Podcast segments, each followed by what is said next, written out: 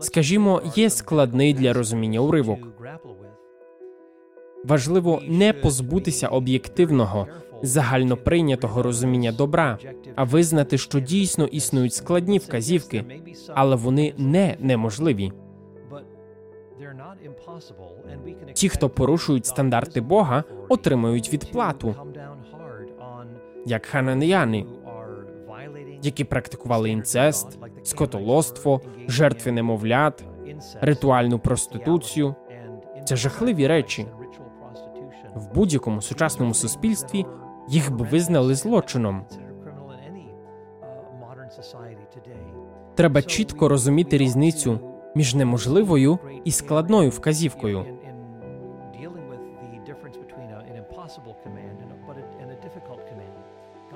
Бог не буде наказувати робити щось зле у моральному сенсі за природою. Однак він може наказувати щось складне для сприйняття, щось, що ми із сучасною чутливістю назвемо занадто строгим.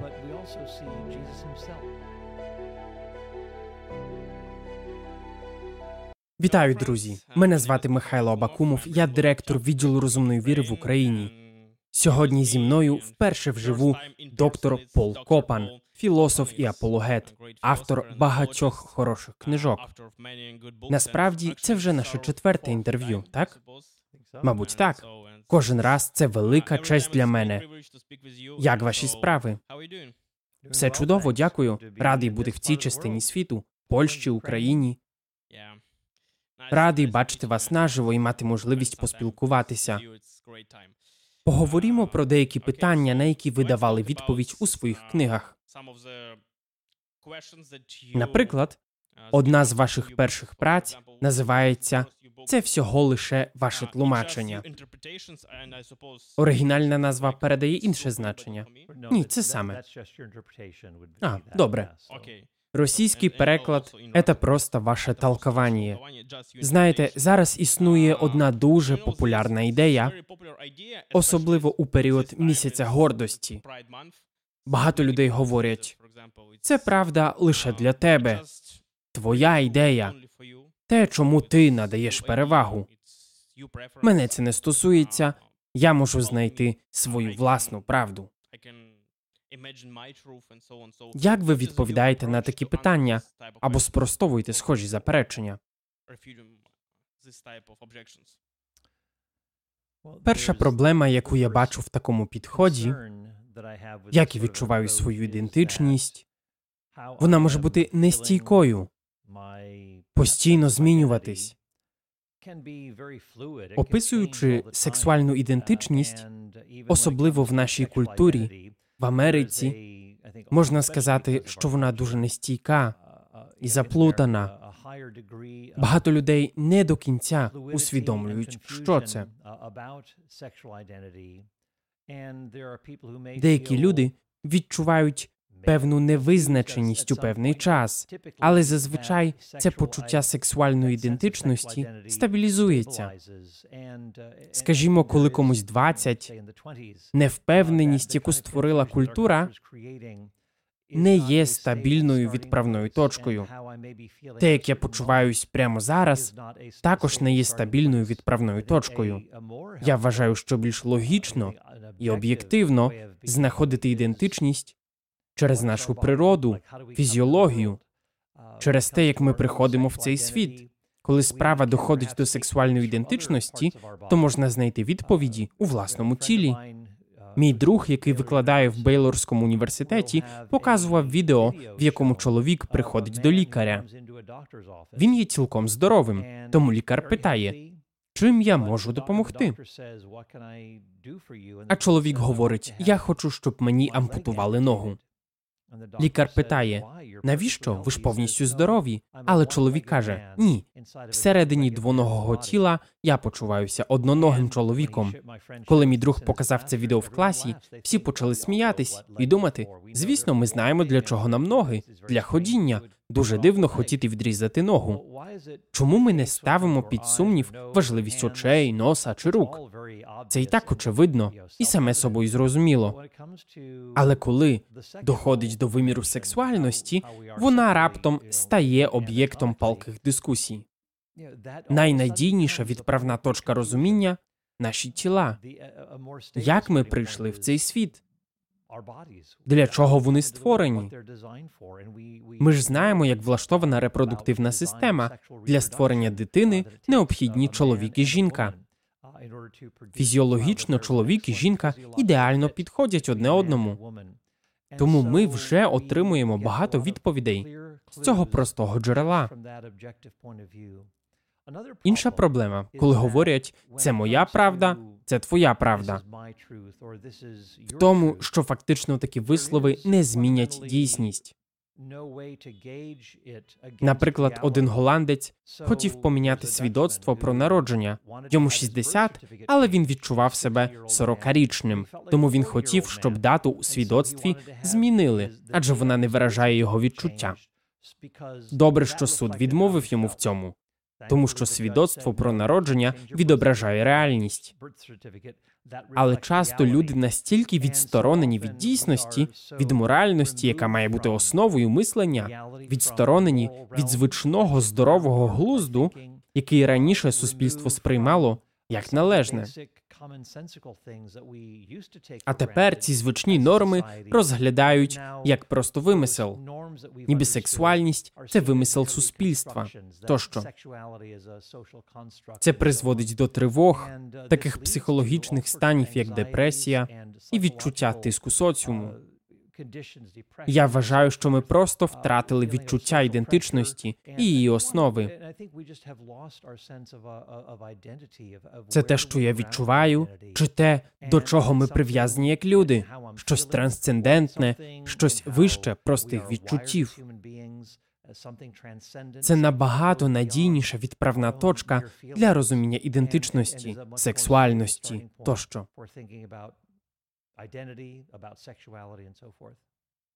Добре, дякую. Якщо говорити з біблійного погляду, існує багато науковців, які стверджують, що Павло не засуджував гомосексуальність в рамках етики нового завіту, тому що в оригіналі він використовує неоднозначні слова, які не вказують прямо на гомосексуальність. Вони стверджують, що суспільство вигадало те, що він виступає проти неї, але насправді він не мав такого наміру. Що ви думаєте про це? Тут варто сказати декілька речей. По-перше, апостол Павло це добропорядний юдей. Його розуміння сексуальності знаходить свій початок в бутті 2.24. Павло, як і Ісус, притримувався погляду, що шлюб можливий лише між чоловіком і жінкою, які стають однією плоттю на все життя. І це мається на увазі в бутті 2.24. Ісус цитує це місце в Матвія 19 розділі. Павло посилається на це у своїй сексуальній етиці, в першому посланні до Коринтян або де-інде. Говорячи про сексуальність, Павло приймає базовий тогочасний юдейський погляд, як і Ісус. Сьогодні є багато вчених дуже ліберального спрямування. Вони говорять, що Павло підтверджував можливість одностатевих стосунків. Але дуже багато вчених кажуть, що ні. Павло займав позицію проти будь-яких збочень, того, що не є моногамним шлюбом чоловіка і жінки, про який говорить писання. Будь-яке відхилення від норми в церкві мало бути усунене. Велика кількість дослідників, я навіть можу їх процитувати, постійно повторюють, вони досліджують сексуальність в юдейському контексті і говорять, що гіпотетична лояльність Павла до одностатевих стосунків була б відхиленням від юдейських принципів. Сьогодні навіть серед юдеїв є такі думки, але це всього лише накладання власних ідей на біблійний текст. Більше того, коли Павло пише про гомосексуальність, він використовує ті самі слова, що використані в грецькому тексті книги Левит, 18 і 20 розділах. Він навіть створює новий термін на позначення статевих стосунків чоловіків і використовує його, тим самим засуджуючи гомосексуальність. Що ще важливо, в першому розділі послання до римлян він виступає не лише проти чоловічого гомосексуалізму, а й проти лесбійського. Таким чином, апостол Павло займає стандартну позицію біблійної сексуальності. Він не відчиняє двері для можливості одностатевих стосунків. Це хибне переконання. Дехто говорить, що Павло засуджував одностатеві стосунки в плані храмової проституції, але вона не була розповсюдженим явищем в середземноморському світі першого століття. Мова тут також не про лесбійство. Багато хто говорить, що Павло засуджував сексуальні стосунки дорослих чоловіків з хлопчиками.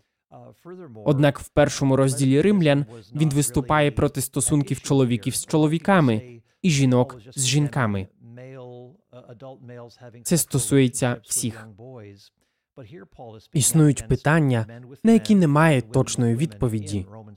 Але тут Павло дає пряме і беззаперечне традиційне розуміння старого завіту юдеями. Він цитує книгу Левит, щоб обґрунтувати свою думку. Добре, існують ще деякі контраргументи. Ви якраз написали книгу про складнощі старого завіту. Одне із заперечень, чи справді юдеї вбивали гомосексуалістів. Це ж дуже жорстоке покарання для такого гріха. Вони їх дійсно вбивали. У своїй праці я згадував, що існувало 16 покарань для карних злочинів. Смертну кару дійсно могли використати. Втім, згідно з книгою чисел 35, тільки один гріх мусили карати таким чином. І це вбивство. Аргумент, який підтримують багато біблійних дослідників, в тому, що інші гріхи, включаючи сексуальні, можна було замінити на грошову виплату. Багато дослідників стверджують, що погрози побиття камінням чи спалення не призначені для буквального сприйняття. В законі Мойсея згадано декілька парадигм покарань. Одна для богохульства, інша для порушення суботи. Але суть в тому, що люди на Близькому Сході, давні юдеї, не сприймали такі покарання, як побиття камінням чи спалення буквально, навіть якщо вони записані в тексті. Ми читаємо у законі Мойсея та інших старозавітних книгах, що, наприклад, питання перелюбу вирішувалось між двома причетними сторонами. Вони не очікували суду і церемонії побиття камінням. В старому завіті багато випадків перелюбу, але ми не бачимо прикладів судилища у вигляді побиття камінням. Тому багато дослідників спростовують це, а страшні погрози лише означають не йди туди, не роби цього, це погано. Це щось типу попередження, яке спонукає уникати гріха, покоритися Господу і робити те, що він наказав.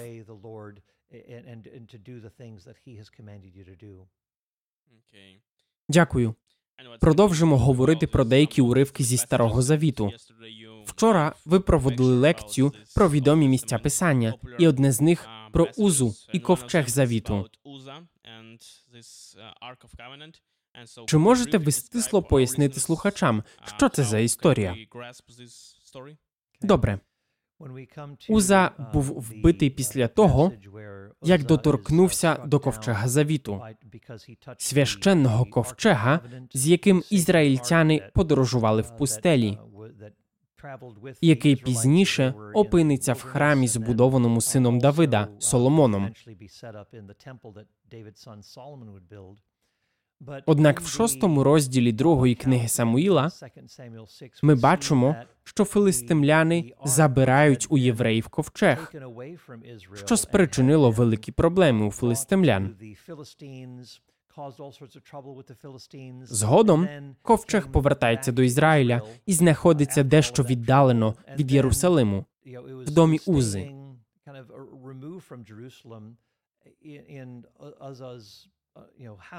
Пізніше Давид перенесе ковчег до Єрусалима.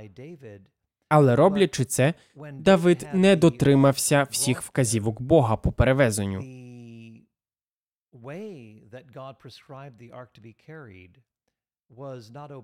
Його поставили на віз, керований двома волами. І коли ковчег захитався, Уза простягнув руку, щоб притримати його. В той самий момент Узу було вбито. Давид розізлився на Бога за це вбивство. Хіба він не просто намагався притримати ковчег?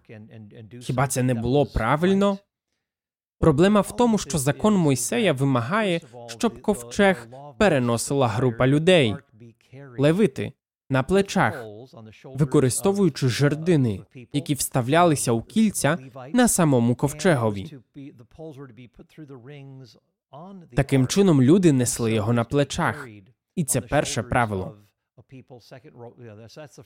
Друге, ковчег під час подорожей мали переносити сини Когата,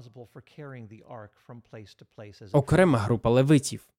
Втім, Давид проігнорував ці постанови і поставив ковчег на віз. Цікаво те, що Бог попереджав інших правильно поводитись з ковчегом. Коли, наприклад, филистимляни забрали його собі і отримали різноманітні хвороби, пухлини тощо. Вони поставили його у храмі свого бога Дагона, бога риби, але той впав перед ковчегом і, зрештою, розсипався. Филистимляни зрозуміли, що це святиня, яка належала Ізраїлю. Більше того, коли филистимляни зазирнули в ковчег, вони загинули. Через весь старий завіт ми бачимо, що перебуваючи близько до святинь, треба бути надзвичайно обережним. З ними не можна обходитись легковажно. Треба підходити до них з усією обачністю, слідуючи всім зазначеним Богом правилам. Не варто ставити власне життя під загрозу через бездумне ставлення до вказівок. Є ще декілька нюансів. Через те, що ковчег стояв у домі Узи під його наглядом, здається, що Уза звик до нього. Ковчег став звичайною річчю. Можливо, він не бачив особливість і святість цього ковчегу. Він сприймав його як дане, хоча не можна так ставитися до святині. Тому існує декілька причин, які вказують, що не слідкуючи за Божими вказівками, не виявляючи достатньої уваги і не рівняючись на його стандарти, людина підпадає під Божий суд. Навіть якби ковчег впав на землю і ніхто не торкався б до нього, він не був би осквернений. Його просто треба було нести належним чином на жердинах, синами когата. Це було б повністю правильно. Осквернення не виникло б, якби ковчег торкнувся землі. Проблема була саме в тому, що Уза торкнувся його. Йому не слід було ловити його, а дозволити впасти.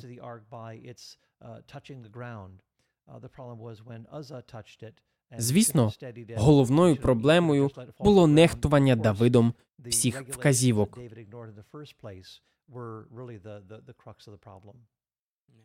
Дякую. Я також пам'ятаю, що ви говорили про важливість дивитися з перспективи. Люди дуже строго засуджують злочини одне проти одного, вбивства, зґвалтування. Але якщо діло доходить до Бога, то законами нехтують. Втім, Бог це творець всесвіту. Ми маємо поважати його і його волю. Я вважаю, що це також ідея перспективи. Навіть у книзі Левит, 10 розділі, два сини Аарона, Надав і Авіга, принесли перед Господом сторонній вогонь. Це акт ідолопоклонства скині Бога. Бог вбив їх і сказав: Ті, хто наближається до мене, мусять поважати мене. Це також своєрідне попередження ще задовго до випадку з ковчегом. Отже, знову і знову писання наголошує на важливості наближення до Бога з увагою, а не з недбалістю до Божої присутності. Навіть коли найвищий священник входив у святе святих, найсвятіше місце, де знаходиться ковчег, і де він мав принести жертву за гріхи народу в день спокути, він сам був обвитий мотузкою і мав прикріплені до одягу дзвіночки. Коли ці дзвіночки переставали дзвонити, це означало, що ця людина, вищий священник, мертва, і її треба тягнути назад. Якщо хтось входить у присутність Божу недбало, якщо він не готовий повністю, таке може статися. Його можуть витягнути мертвим із цього святого місця. Це своєрідна система попередження про важливість уваги. Тому все вказує на те, що треба виконувати слова Бога, а не намагатися все владнати самостійно.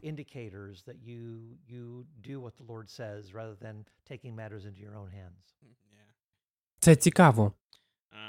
Деякі скептики, говорячи про ваші праці, припускають ймовірність правдивості ваших пояснень. Однак, говорячи про старий завіт, вони наполягають, що люди в стародавні часи були дуже жорстокими. Чи можливо розглядати старий завіт з хорошого боку, якщо можна так сказати?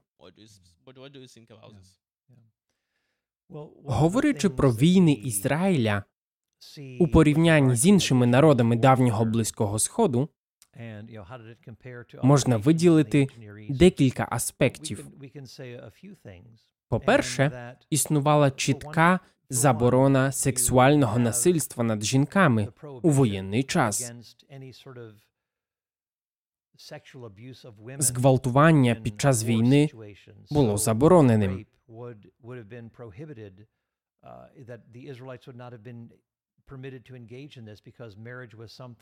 Для ізраїльтян таке насильство не було притаманним, адже секс існував лише у контексті шлюбу і подружжя.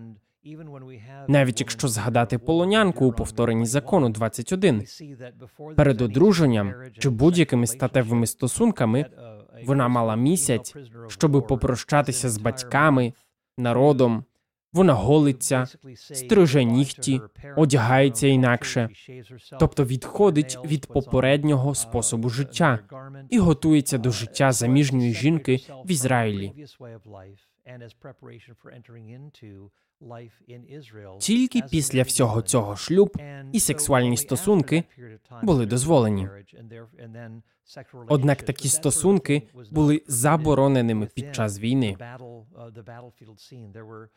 Я можу навести більше прикладів. Після того, як Давид вчинив перелюб з Батшебою, Урія повернувся. І щоб Давид міг покрити свій гріх, він дозволив Урії лягти зі своєю дружиною.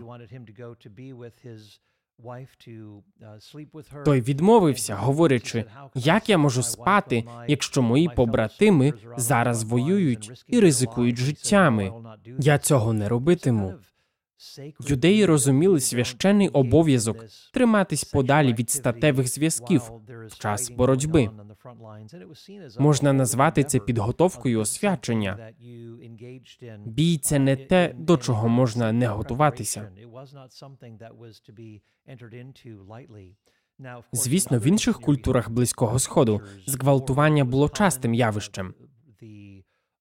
Високопоставлені військові хизувалися тим, що можуть робити з жінками, що їм заманеться, перетворювати їх в сексуальних рабинь тощо. В давньому Ізраїлі схожого не було. Також ми можемо бачити певні міри, які приймали ізраїльтяни під час війни. Коли ізраїльтяни боролися, вони не могли просто зрізати фруктові дерева людей, з якими воювали. Вони мали шанувати те, що їх оточувало.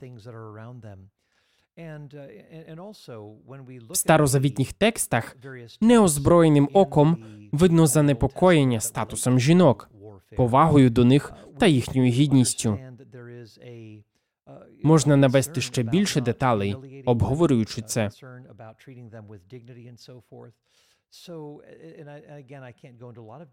Але вони всі, особливо на цю тему, описані в моїй книзі. Чи є Бог мстивим хуліганом? Переважно досліджуючи тексти, війна ведеться проти цивільного населення, а не воїнів. Пробачте, проти воїнів, а не цивільного населення.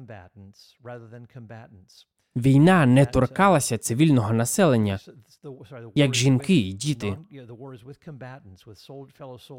Хоч використовується мова, жінки і чоловіки, молоді і старі. На письмі це є доволі звичним для опису тогочасних воїн. Під час боїв дітей, жінок і літніх людей віддаляли якомога далі від поля бою. Попри те, що про них згадується, вони не були частиною бойових сцен. На цьому наголошує писання. Наприклад, в 21 розділі чисел описана битва Мойсея і ізраїльтян з двома аморійськими царями Сихоном і Огом. Там написано, що ізраїльтяни воювали проти царя, його синів і армії. Однак, читаючи знову про цю битву у повторенні закону, другому і третьому розділах, ми бачимо описи і чоловіків, і жінок, і молодих, і старих. Тут опис битви і перемоги більш яскравий. З чисел, втім, зрозуміло, що на полі бою не було ні жінок, ні дітей, а лише цар, його сини і армія. Все ж детально досліджуючи цю історію, я приходжу до висновку, що опис у повторенні закону мало ймовірний. Навіть міста в Ізраїлі, про що говорить дослідник Річард Гес, і підтверджують археологічні знахідки. Хананські міста в Гілгалі, які завоювали ізраїльтяни, були військовими базами. Воїни поверталися до них після боїв. Однак це не ті місця, де жили звичайні мирні мешканці. Це були місця з адміністративними і військовими центрами, з царем, головним військовим на чолі армії, але там не було сімей. Такі міста, як Єрихон чи Ай, тощо. Тому, незважаючи на описи, скоріше за все їх там не було. Такі докази на користь мого аргументу. Але це лише декілька прикладів. Дякую. Для подальшого дослідження рекомендую цю книгу. Чи є Бог мстивим хуліганом? Це чудова робота. У вашій попередній книзі чи є Бог моральним чудовиськом? В кінці ви говорите про моральний аргумент, наскільки я пам'ятаю. Який ваш підхід до морального аргументу? Ви надаєте перевагу дедуктивній чи індуктивній формі? Як його можна описати, і яка його роль у відповіді на ваші питання? Моральний аргумент починається з морального твердження або моральних особливостей нашого життя та існування.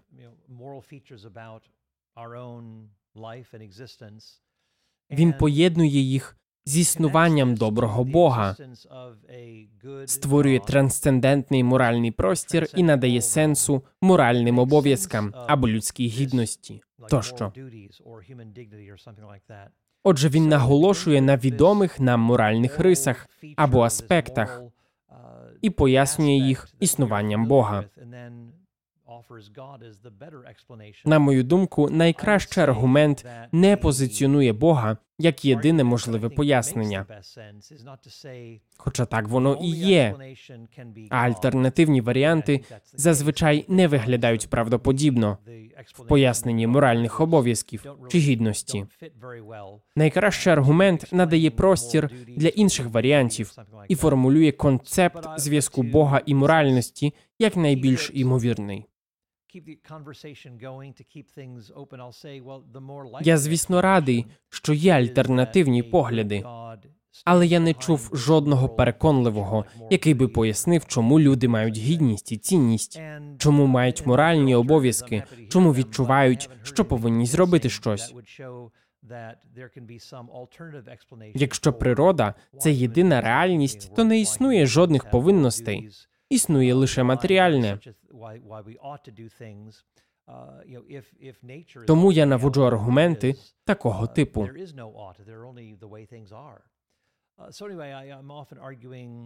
Який зв'язок між моральним аргументом і тим, що я кажу про старий завіт?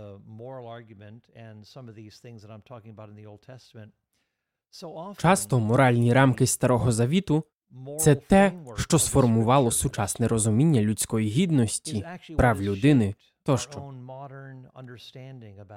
Моральні реформи завжди проводили люди, віддані писанню. Цікаво, що глибока моральна обізнаність і моральні реформи відбулися завдяки Євангелію і зараз використовуються проти писання.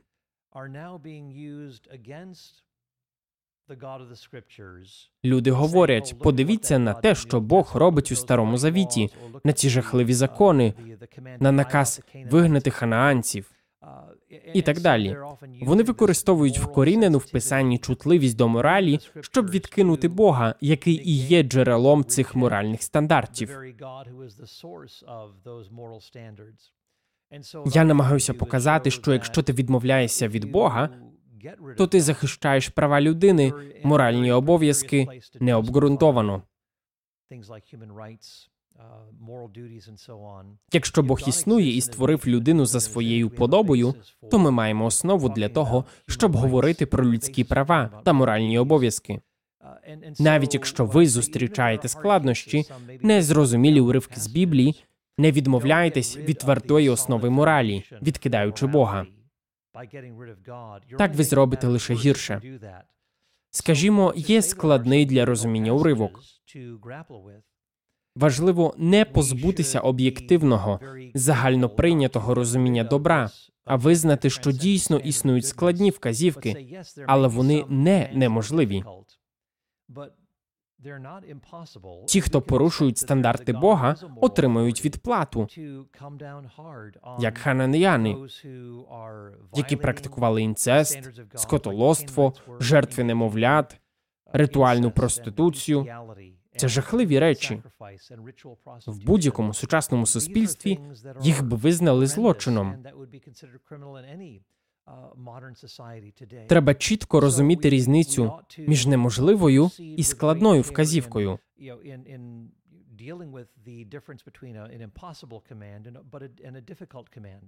Бог не буде наказувати робити щось зле у моральному сенсі за природою. Однак він може наказувати щось складне для сприйняття, щось, що ми із сучасною чутливістю назвемо занадто строгим. Та подивіться на Ісуса, взірця моральності для багатьох. Він сам був доволі строгим. Він перевертав столи міняйл у храмі. Він застерігав не вводити в оману його послідовників і говорив, що краще тим, хто так робить, прив'язати камінь на шию і втопитися в морі. Тощо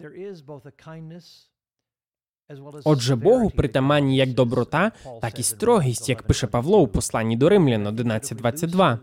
Я вважаю, якщо ми втратимо розуміння Божої строгості, то наша моральність стане занадто м'якою для Божого суду та гніву, особливо у воєнні часи. Зараз ми бачимо, як Україну намагається захопити тиран. Нормально гніватись і молитися про Божий суд над тим, хто воює проти нації, яка не ініціювала війну, над тими, хто наказує робити всі ці жахливі речі в Україні. Тому молитися про суд над такими доречно. Як говорить дослідник Біблії Ен Ті Райт, деякі люди настільки грішні, що ми маємо молитися Богові про суд над ними. Дякую. До речі, про війну. Ви редагували книгу Війна, мир і насильство. Це книга про чотири погляди християн на війну. Поговоримо про ці погляди. Наприклад, ми всі знаємо, я думаю, про погляд справедливої війни. Також ми розуміємо, що таке пацифізм, заперечення насильства, згідно з яким вбивство заборонене. А як щодо християнських реалістів і історичного погляду церкви? Що це і яка між ними різниця? Християнський реалізм розглядає дві протилежні концепції. Перша це неминучість війни, а з іншого боку, Божий образ всередині людей, який не можна порушувати.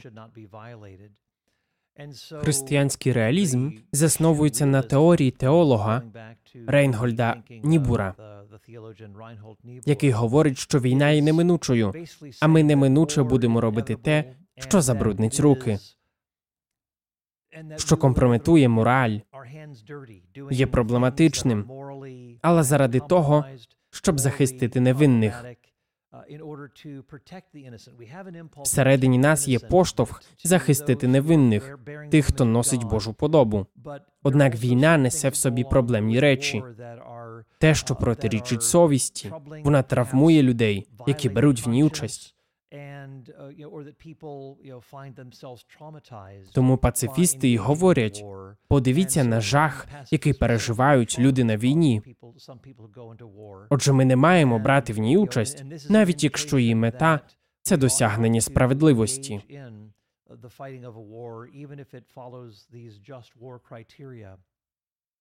На мою думку, християнському реалістичному погляду притаманна, особливо у східній православній традиції, їй притаманна особлива увага до душпастерства для учасників війни і їхніх отриманих травм.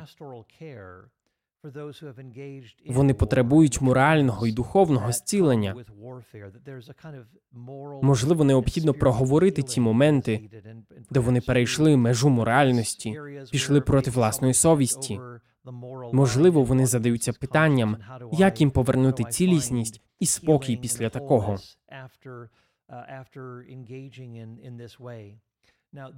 Цей погляд відрізняється від так званого погляду справедливої війни, який визнає людську грішність і неминучість війни, загарбання сильнішими країнами слабших або напади на невинних завжди відбуватимуться.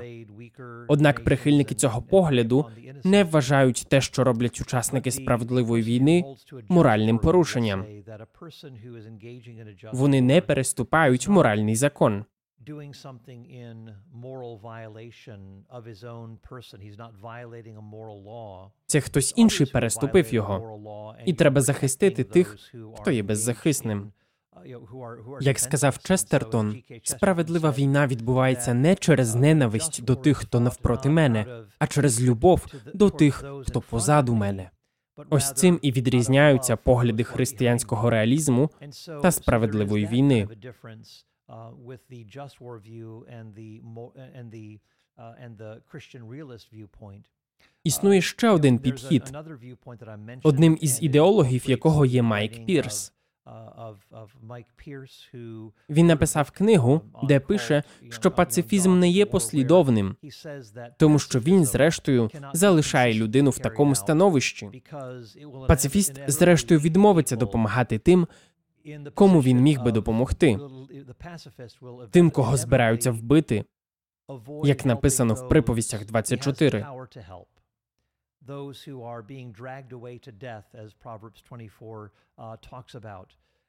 Щоб зупинити шкоду невинним, іноді треба застосувати силу. З одного боку, пацифісти знаходяться у складній ситуації, але й прихильники справедливої війни також у складній ситуації, тільки протилежній. Війна призводить до різних моральних уступок, дій проти власної совісті. Існує обов'язок слідувати можливим аморальним наказам.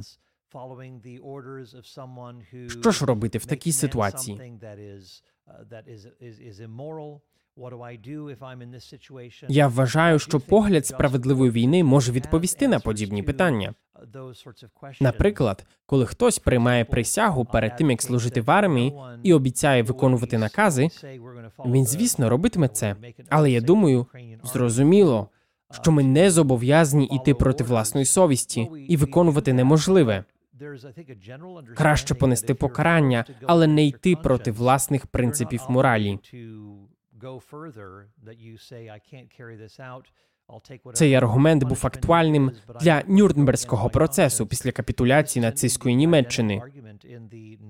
Люди не могли просто сказати, що слідували наказам. Вони були занадто пасивними стосовно моральних принципів. Замість того, щоб підійти до офіцера і сказати, що не можуть виконати наказ через його аморальність, його виконували. Під час в'єтнамської війни трапилося масове вбивство в Сонгмі. Офіцери наказували американським солдатам вбивати мирних мешканців. І було двоє, які відмовились вбивати невинних громадян. Це дійсно похвально, тому що так вони були повинні слідувати наказам, але тільки якщо вони не виходять за межі моралі. Людина повинна мати цю межу, яку не можуть переступити жодні накази, адже є закон вищий за закони будь-якої країни.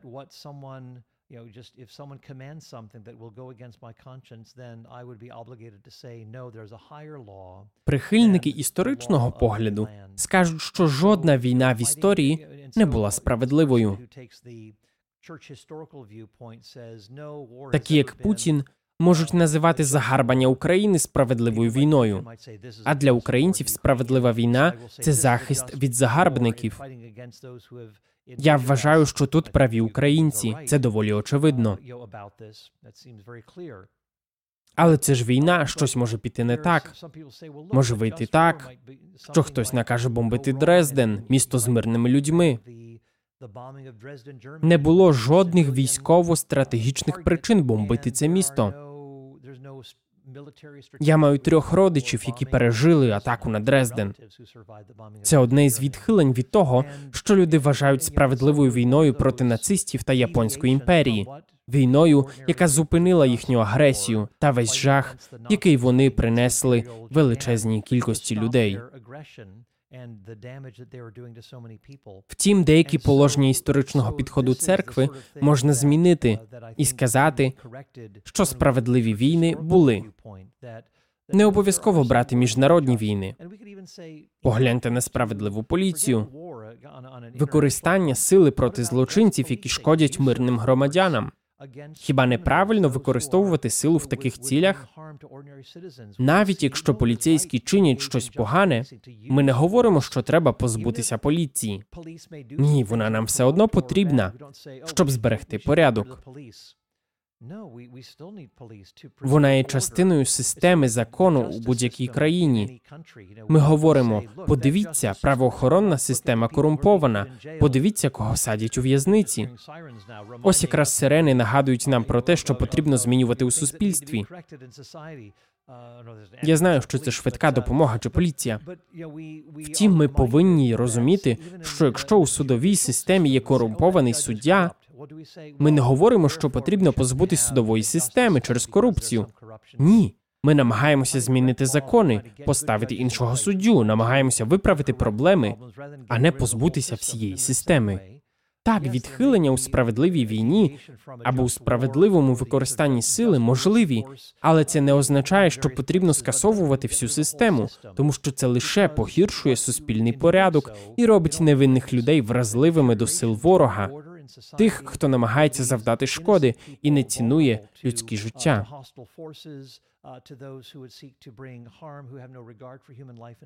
Тому я думаю, що можна відповісти на заперечення іншої сторони, але це не означає, що ми позбулися всіх складних для розуміння речей. Для дилем історичного погляду немає вирішення. Правильно? Так, немає. Якщо ти вже береш участь у битві, то зроби все, щоб перемогти, а тоді спробуй відновити порядок і мир, розвиваючись разом з раніше ворожою стороною. А з погляду християнського реалізму, війна і вбивство це все таки гріх. Але його можна виправдати. Потім можна покаятись. Саме так. Також цей погляд має справу з отриманими ментальними травмами, потребою в душпастерстві, духовному наставництві для солдатів. Погодьтесь, що такий досвід необхідний не тільки для тих, хто отримав травму під час війни, а й в інших умовах, наприклад, у автокатастрофі після втрати близьких. Опіка потрібна у будь-якому разі. Знову ж таки, підхід справедливої війни стверджує, що ти не робиш нічого аморального, воюючи на стороні справедливості, тому потреби в покаянні немає. В цьому різниця так. Ви пропонуєте теорію Божих наказів. Так? Так. Згідно з цією теорією, якщо Бог наказує вбити когось, то вбивство не є моральною проблемою. Так, якщо він наказує захистити невинного або покарати злочинця.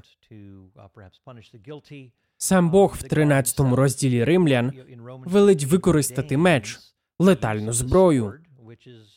Бог довіряє використання цієї сили владі, надаючи їй відповідальність щодо трьох аспектів, зображених в писанні.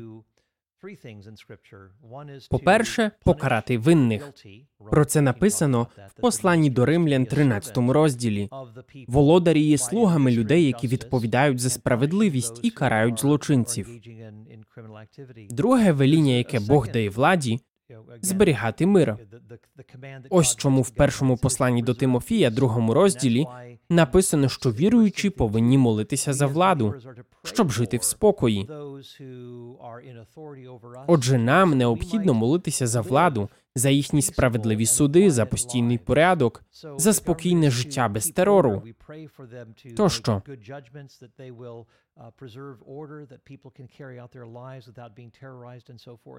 Третє, ми бачимо в діях 23. Коли життя Павла в небезпеці, він звертається до римського центуріона як римський громадянин і сповіщає його через племінника про змову проти нього. Центуріон вживає заходів і надає Павлові військовий супровід з Єрусалиму в столицю, який захистив би його від розлюченого натовпу. Звісно, вони б використали летальну зброю проти тих, хто спробував би напасти на Павла. Хоч в цій історії і не було смертей. Павло звертається до покровительства влади. Це і є те, що вона має робити а саме захищати невинних, не дозволяти бандитам перемогти і шкодити мирним жителям. Отже, ми бачимо, як Бог наказує владам робити конкретні речі. А якщо ці накази виконуються, люди процвітають. Це і є суттю теорії про Божі накази. Тому війна має сенс, якщо її ціль захистити невинних від агресії, нещадності, тиранії. Якщо це все впливає на невинних, необхідно використати силу, щоб це зупинити. Так само, якби ми захищали дітей або дружину, якщо хтось увірвався би в наш будинок, звісно, ми б використали силу, щоб запобігти лиху. І ще раз наголошую, що використання сили спонукає не ненависть до нападника, а любов до тих, кого треба захистити.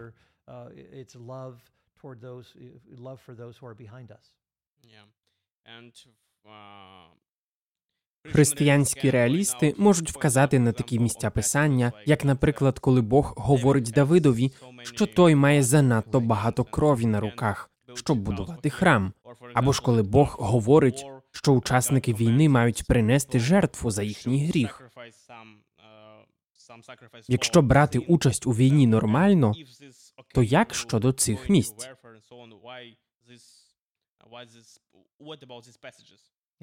Я вважаю, що вони нагадують нам, що Бог бажає миру, а не війни.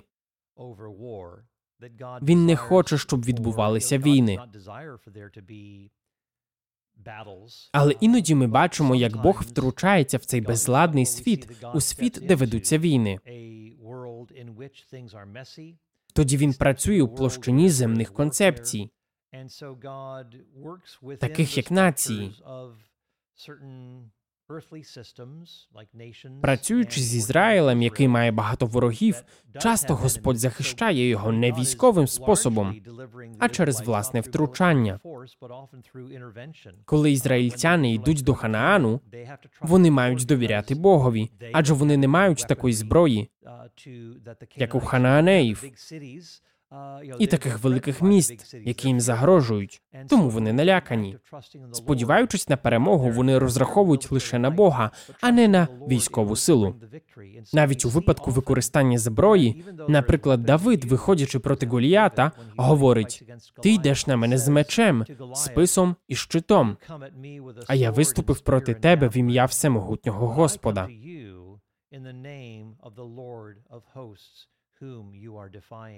Він використовував зброю, але розраховував на Бога, на перемогу від нього.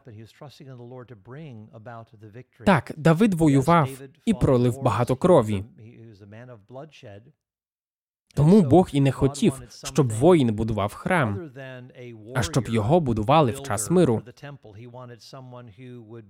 Ім'я Соломона, до речі, означає мир. Бог неохоче наказує воювати.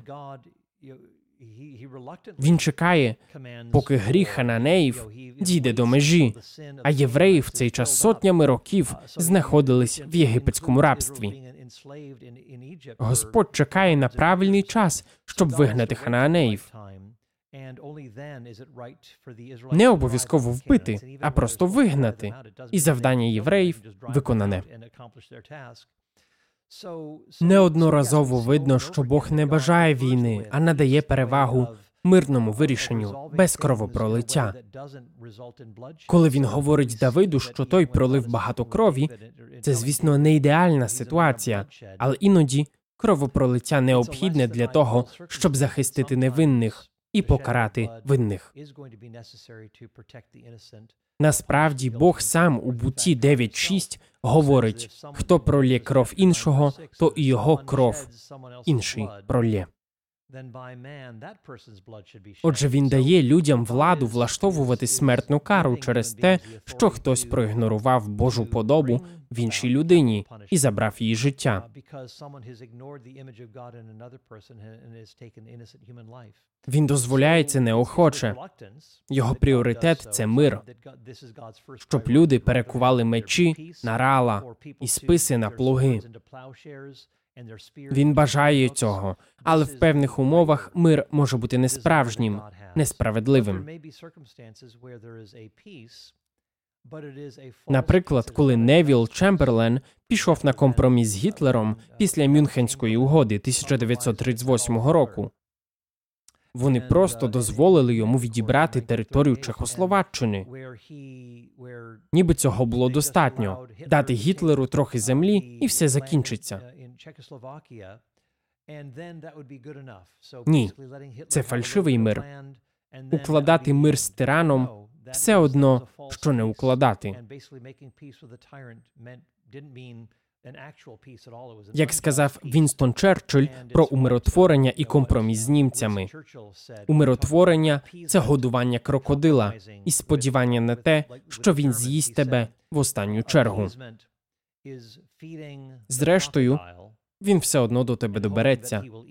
Фальшивий мир не триватиме довго.